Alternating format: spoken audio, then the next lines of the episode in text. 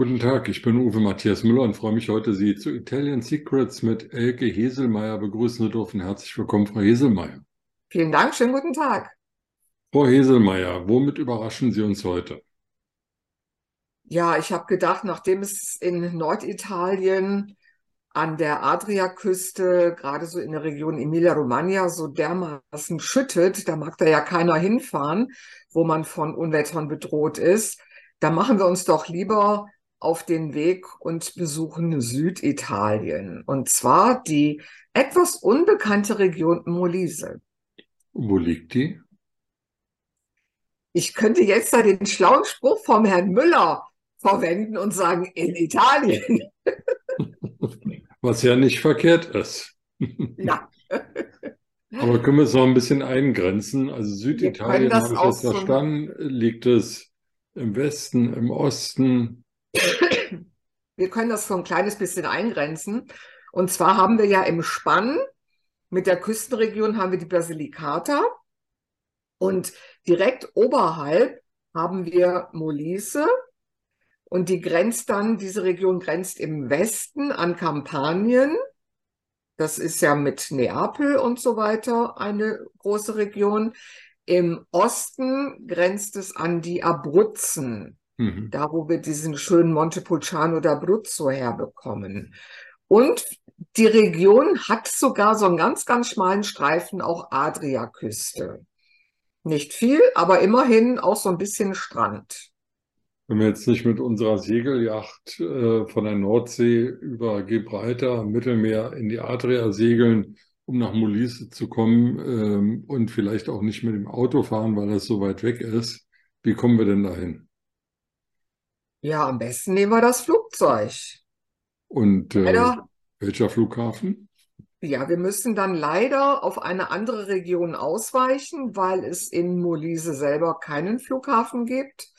Und zwar fliegen wir dann nach Neapel. Das ist der nächste Flughafen.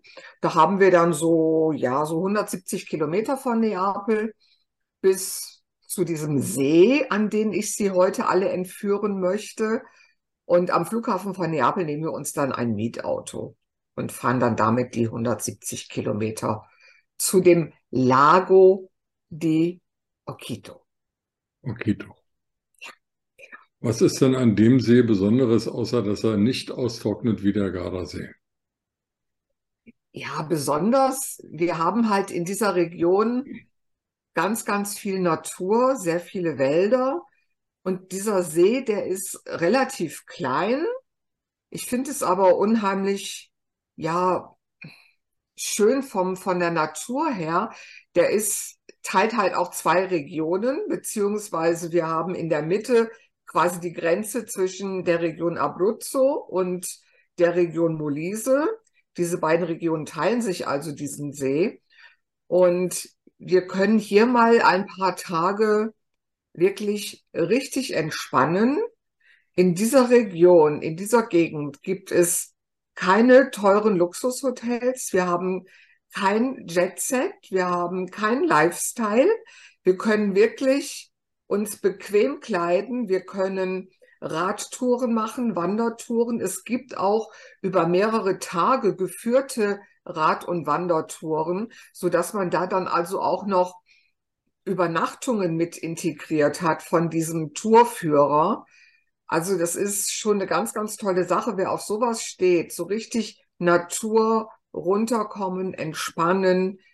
Für den ist diese Region, ist, ist dieser See einfach super geeignet. Frau Hildemeyer, wie muss ich mir denn das Wandern vorstellen? Geht es da entlang der Bundesstraße oder ähm, kann man da durch Wälder laufen? Gibt es da Waldwege oder gibt es Wanderwege über die Berge rüber? Wo wandert man dort? Ja, über die Berge nicht richtig. Es sind leichte Höhenunterschiede, aber jetzt nicht so gigantisch, dass man auch noch eine Bergausrüstung braucht. Das also nicht, weil dazu sind wir ja dann auch im Allgemeinen nicht geschult. Es sind kleine Sträßchen, so ein bisschen abseits der normalen Autostraßen, aber es ist sehr, sehr abwechslungsreich. Wir laufen ein bisschen durch Wald, dann so ein bisschen an dem See entlang. Also es ist wirklich eine ganz, ganz tolle Tour. Je nachdem, für welche man sich dann entscheidet. Also Stichwort Aktivurlaub. Das ist dann ein richtiger Aktivurlaub, genau. Dann haben wir ja unsere guten Vorsätze mit den 10.000 Schritten am Tag erfüllt, aber nach den 10.000 Schritten müssen wir die Energie wieder auffüllen. Das habe ich mir gedacht, dass Sie da wieder drauf zu sprechen kommen. Und da habe ich was gelesen äh, in dem Beitrag, den Sie veröffentlichen, der mich total verblüfft hat. Was gibt es denn da in der Region Molise zu essen und an Spezialitäten? So richtige Spezialitäten hat man nicht, aber dort gibt es wohl mit die besten Wurst- und Fleischwaren in ganz Italien. Man hat dort auch sehr, sehr schöne Gewürze. Also man macht dort auch sehr viel mit Chili und hat da also richtig tolle, würzige Wurst- und Fleischsorten. Und genau das hat mich verblüfft, weil das dachte ich, gibt es eher in Norditalien oder vielleicht noch auf Sardinien, aber das so weit südlich ähm, Fleischprodukte hergestellt werden und Fleischwurst und Bauchspeck, was Sie da alles geschrieben haben, das hat mich wirklich erstaunt. Das freut mich, dass ich Sie immer mal wieder so ein bisschen überraschen kann. Na also, gut. Ähm, es gibt keine Superhotels, keine Fünf-Sterne- oder Vier-Sterne-Hotels. Ähm, wenn ich jetzt nicht der große Campingfreund bin, weil allein beim Aufbauen des Zeltes würde ich wahrscheinlich schon scheitern, wo kann ich dann mein müdes Haupt dort betten? Wir haben dort ganz, ganz viele Einrichtungen, die sogenannten Agriturismo. Das ist quasi Ferien auf dem Bauernhof. Alles ein bisschen ländlich, aber es gibt dort bequeme Unterkünfte. Und ich muss ganz ehrlich sagen, ich finde sowas immer wieder toll. Man braucht ja letztendlich auch gar nicht so furchtbar viel. Ein Bett zum Schlafen, am nächsten Morgen eine Dusche und ein leckeres Frühstück. Aber ich muss noch mal auf, auf das Fleisch zu sprechen kommen. Wir haben ja hier eben sehr viel Wald und Berge. Und gerade in diesen Regionen und auch ganz besonders in Molise haben wir traditionell ganz viel Schäfer, Landwirtschaft mhm. und die haben natürlich dann auch ihre Tiere, die sie gehalten haben, irgendwann geschlachtet und haben das Ganze dann verarbeitet. Und von daher, das ist also die Begründung, warum es dort so wahnsinnig viel Fleischprodukte gibt.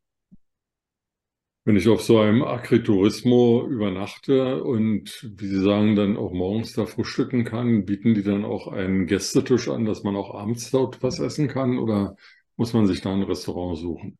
Das ist total unterschiedlich. Manchmal geht es auch so nach Vereinbarung, dass man sagt, macht ihr auch was? Oder die fragen einen dann auch, wenn ihr abends essen wollt. Oder wir können euch ein tolles Restaurant empfehlen. Was heißt toll? Also kein Fünf-Sterne-Restaurant, sondern das ist dann richtig Hausmannskost, da kocht die Mama noch. Und das ist dann natürlich auch richtig lecker. Das darf man sich ganz einfach auch mal auf der Zunge zergehen lassen. Dort bekommen Sie dann wirklich authentisch italienische Küche.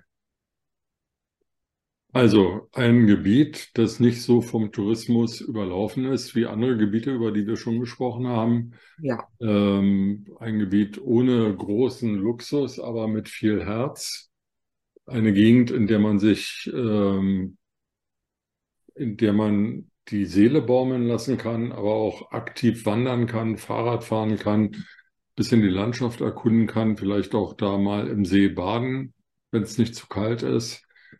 Ähm, bisschen Küstenstreifen, also auch Fisch kann man dort essen, ein bisschen am Strand genau. spazieren gehen, mhm. aber sonst mehr Wald und Hügelketten, über die man dann wandert. Genau, viel Natur. Also wirklich noch eine intakte Natur. Na, ist auch schön. Ja, ich finde das ganz toll. Das dürfen wir nur nicht zu vielen Leuten mitteilen. Nee, das bleibt unter uns. Sonst geht es da bald zu wie der Toskana. wenn die Toskana dadurch ein bisschen leerer wird, hätte es ja auch wieder was Gutes. Ja, wenn sich das alles ein bisschen besser verteilt, dann spricht nichts dagegen. Und die sollen die Natur pfleglich behandeln, die Menschen, die dorthin kommen. Ja. Nicht überall ihre Plastiktüten rumliegen lassen. Nein, man soll ja sowieso keine Plastiktüten mehr verwenden. Genau. Dann gibt es noch das Rezept der Woche. Was äh, kochen Sie da in dieser Woche? Was ganz, ganz Einfaches und sehr Schmackhaftes. Tagliatelle mit Schinken. Okay. Dafür brauchen wir nur die Nudeln, bisschen Schinken, ein wunderbares Olivenöl, das man bei mir bekommt. Die Tagliatelle bekommt man bei mir. Ja, dauert eine halbe Stunde die Zubereitung. Sehr schmackhaft. Super. Ja, und Dann dann kochen nehmen wir das einfach jetzt nach. Hm? Wie? Wie bitte? Dann kochen wir das jetzt nach. Ja, aber sofort. Ich habe Hunger.